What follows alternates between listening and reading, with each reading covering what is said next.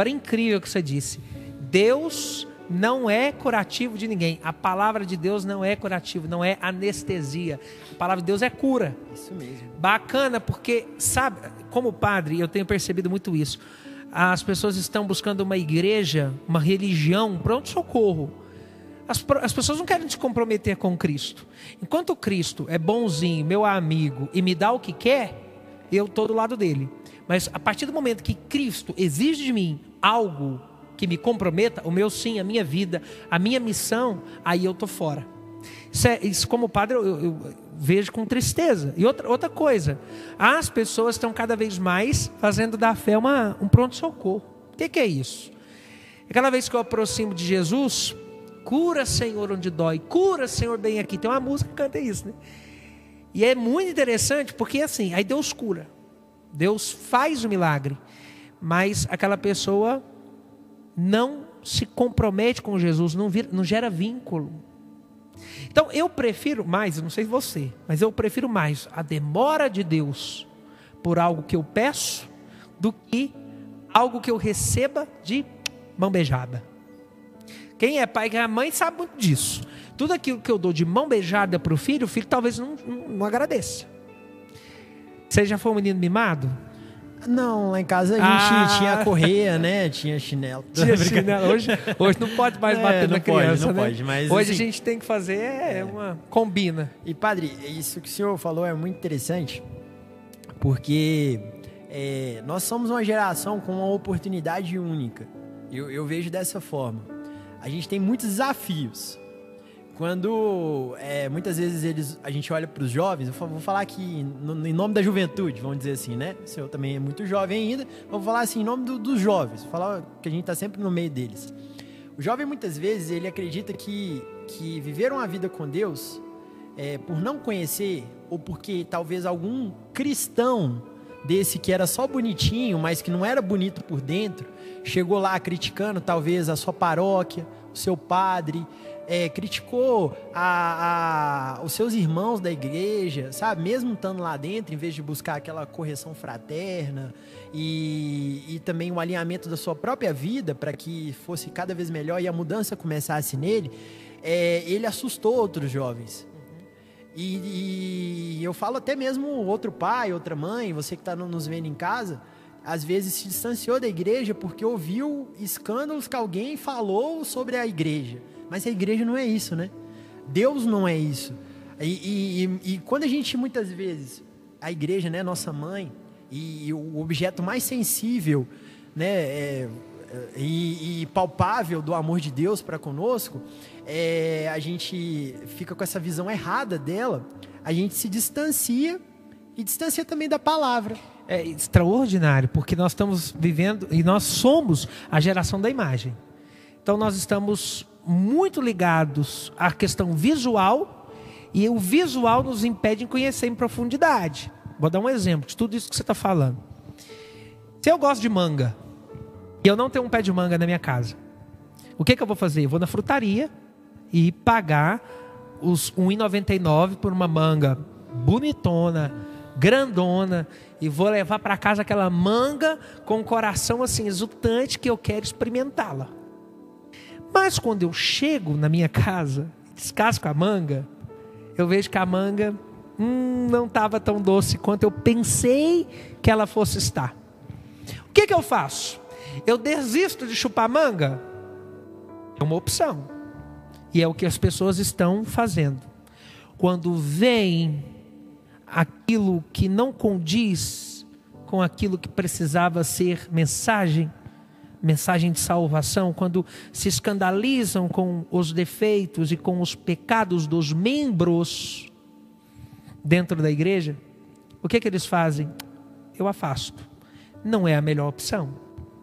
Porque quem gosta realmente de manga, não para naquela manga podre, que não tinha o sabor adequado, mas volta lá, insiste na outra manga e se a outra manga também estiver ruim, planta um pé de manga dentro de casa, agoa todo dia, no, na horta da casa, agoa todo dia, até que aquela manga esteja saborosa. Isso é, isso é lindo, porque nós não podemos nos frustrarmos com as pessoas que estão dentro da igreja. Porque dentro da igreja nós não vamos encontrar gente perfeita, não. Não existe, cara, gente perfeita dentro da igreja.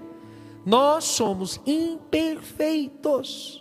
E quanto maior a nossa condição de imperfeição, mais a graça de Deus atua dentro de nós, como dizia São Paulo. Então, é, é uma escolha, é sempre uma escolha. Eu ficar na periferia da religião e não me comprometer com Cristo a partir dos adereços que fazem eu me aproximar desse Cristo, ou eu desistir desse Cristo para sempre. E quem desiste de Deus, de Cristo para sempre, sai perdendo. E padre, é, isso é incrível porque essa transformação que a gente propõe aqui hoje que São João propõe também na sua palavra, e ali é legal porque ele não está direcionando, como na, na maioria das cartas, você pega as cartas de, de, de São Paulo, ele direciona a comunidade. São João está direcionando ali ao meu e o seu coração, aquele povo que estava ali. E Jesus ele não desiste de nós. Imagina se Jesus desistisse de nós, assim como nós desistimos dos outros, né? tá tudo acabado mesmo. Aí a gente podia ter motivos para acreditar no fim dos tempos, né? Mas Jesus ele não desiste de nós, isso é real, né? Eu consigo ver isso muito na minha vida. Eu acredito e espero que você, meu irmão, aí em casa possa ver isso todos os dias na sua vida, porque esse é o inacreditável de Deus, é olhar para a minha miséria e ver que na minha pequena alma é que Deus agrada, porque é aquela alma e é a minha alma e ela é única para ele. Essa é a, é a, a grande, grande noção. E eu já estava falando aqui, padre, até pegando um gancho, que pelo que você, o, tudo que você, o senhor falava, é, até nessa dinâmica da manga, né, do cuidado, de você criar, né, é, de ser a igreja que a gente quer ver, né, e tudo mais. Tem uma canção muito linda que fala isso. E como que o senhor, eu vou perguntar porque talvez a galera tenha curiosidade. Como que o senhor se abandona nessa dependência de Deus para que o, o, homem, né, o, o, o, homem Arthur, o homem padre, né, vamos dizer assim, morra para que sempre ele cresça em você, assim? Como que é essa dependência? Como que você se abandona na mão de Jesus todos os dias para reviver esse relacionamento de, de, transformação que ele sempre propõe em nós? Agora virou sabatina ao padre? Aqui? É, eu vou sabatinar o padre. Tudo que vocês tiverem de dúvida, pode mandar para mim no WhatsApp, ah, que eu vou perguntar. Jovem, ah, a sua pergunta é interessante, porque vou responder a partir do que eu faço. Eu entendo dependência ser viciado é ser louco por Jesus. Até porque todo padre é um homem de oração, é um homem que tem o poder dado por Deus. Eu brinco muito com meu filhadinho, que o padre é o único mágico que tem de fato sobre a terra. Os outros mágicos são ilusionistas, enganam. O padre não. O padre tem o poder dado por graça de transubstanciar, ou seja, de mudar pão em corpo vinho em sangue e trazer Jesus e os outros demais sacramentos trazendo Jesus, a cura de Jesus, o perdão de Jesus, enfim. E para que para que todas as coisas que eu celebro sejam verdadeiramente boas para mim, para mim, eu tenho que ser um homem de oração. Então, viver na completa dependência de Deus, primeiro, intimidade com Jesus. O que é intimidade? Relacionamento. Todo padre tem na sua casa uma capela privada, um santíssimo. Nem, nem todo mundo tem esse privilégio. Imagina se você tivesse o privilégio de ter o santíssimo na sua casa. Você está doido. É uma coisa maravilhosa, porque você acorda. O próprio Jesus lá é, todo dia, né? Todo dia, e você acorda. Aí a gente podia até. Isso é até um tema, a gente pode fazer um podcast do que, que o senhor não faz enquanto você está passando ali perto de Jesus. Perfeito. Então, com Jesus eu começo o meu dia. Os padres são convidados a rezarem a liturgia das horas, que é a oração da igreja. Então, rezo ali as laudes, rezo as, as vésperas e as completas, né? Assim, concluindo todo o meu dia. Porque eu penso assim, todas as vezes que o povo me vê na rua, Padre, eu sou a bênção. E aí eu tenho que dizer, Deus te abençoe. Padre, reza para mim. Aí o que, que acontece? Muita gente pede para que eu reze por ela, porque as pessoas veem em nós uma pessoa de oração. Então, nesse sentido, se eu não chegar ali para Jesus todo dia e falar com Jesus, Jesus, toma conta dessa pessoa. Eu não conheço, não sei quem é, o senhor sabe onde que essa pessoa mora. Então, vai. Vivendo a completa dependência, para mim, de Deus, primeiro é ser íntimo dele através da oração. Então, eu dou a dica aqui: crie momentos de oração. Crie momentos na sua agenda para que Deus ele possa ser sua prioridade. Não dê a Deus o lixo do seu tempo. É porque acontece muito porque nós vamos oferecendo para Deus no final do dia um momentinho ali. Aí o que acontece? Lixo. Você vai dar lixo para Deus? Você vai dar sobra para Deus? Aí a pessoa acaba o quê? Dormindo. Padre, é pecado dormir? Depende. Se você estava completamente cansado e foi rezar, aí é um indício de pecado. Por quê?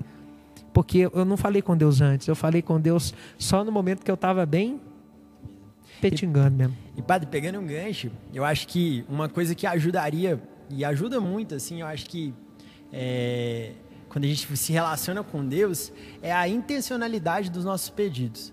Muitas vezes a gente entra no piloto automático e pede para Deus coisas comuns, ou coisas que a gente nem ouviu que a gente pediu, né? Acabei de falar isso ali.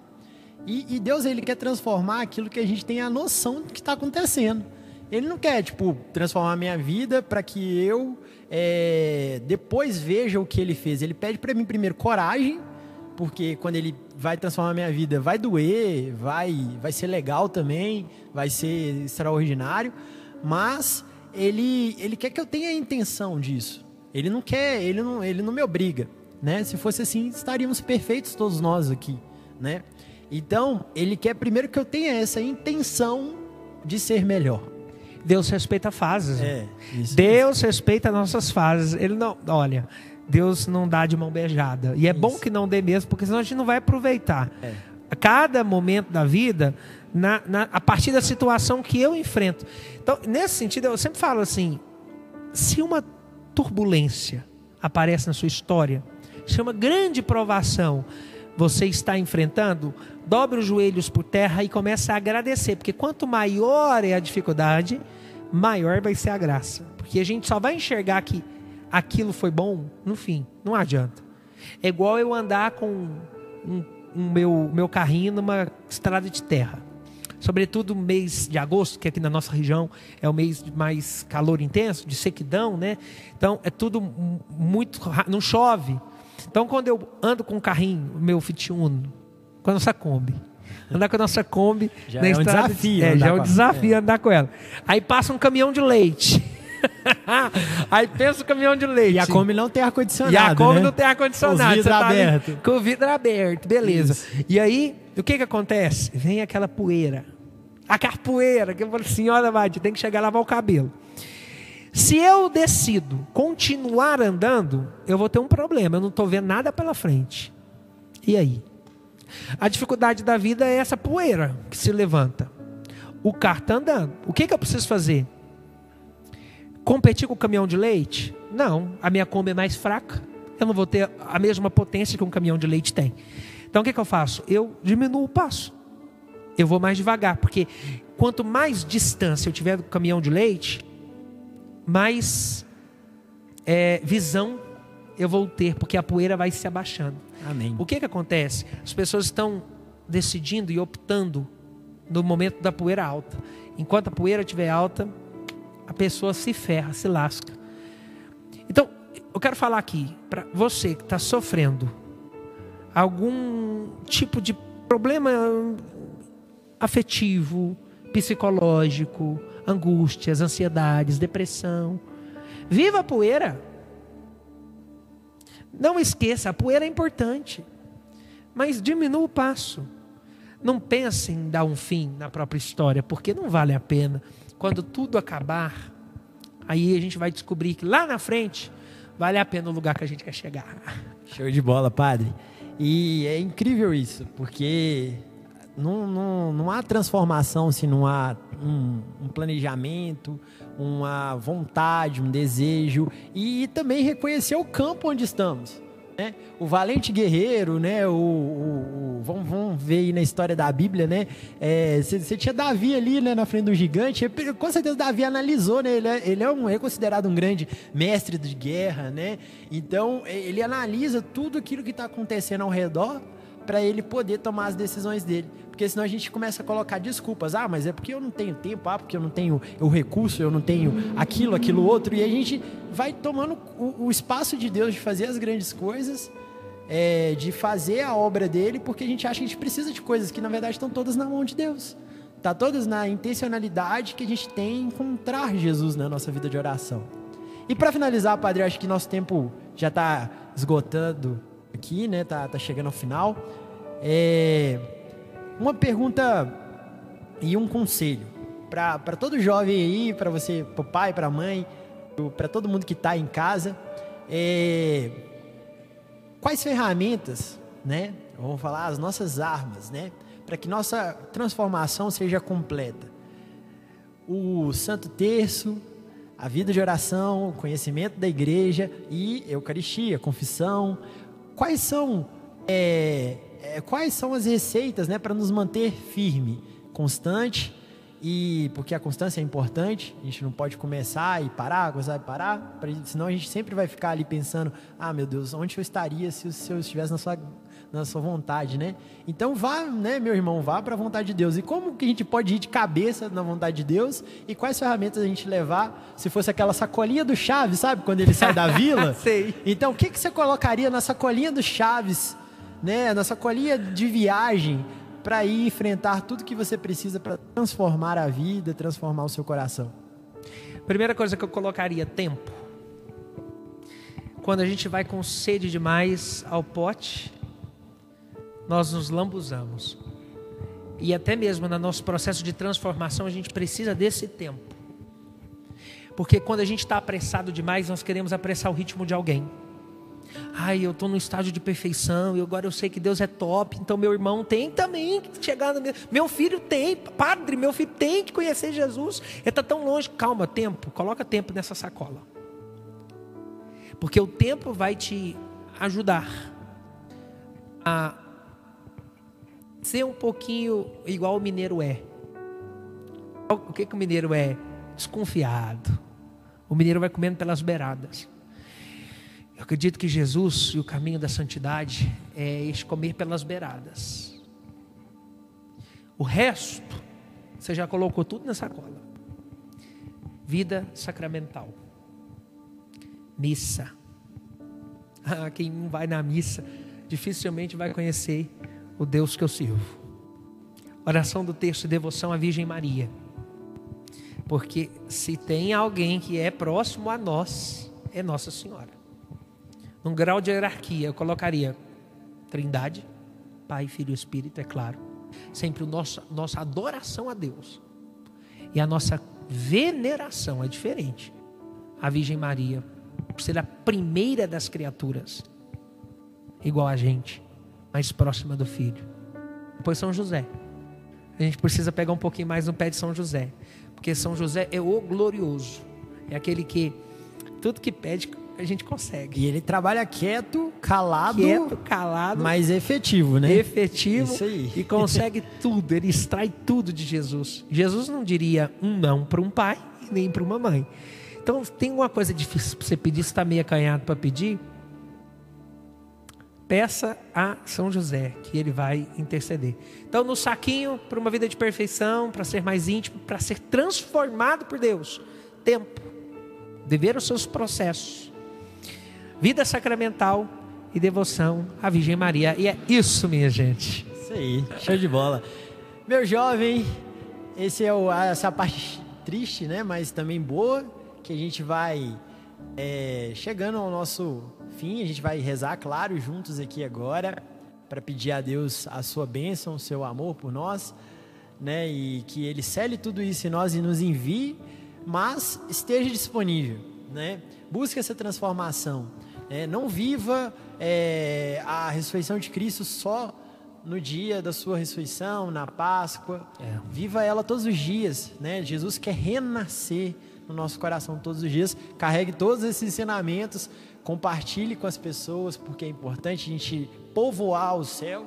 Né? O céu, eu acredito que é uma festa completa de muita gente, e já tem muita gente lá, né? Tem muita certeza disso. certeza. Então a gente só vai chegar para se alegrar junto e que bom seria nos encontrarmos, né? Então vamos fazer mais gente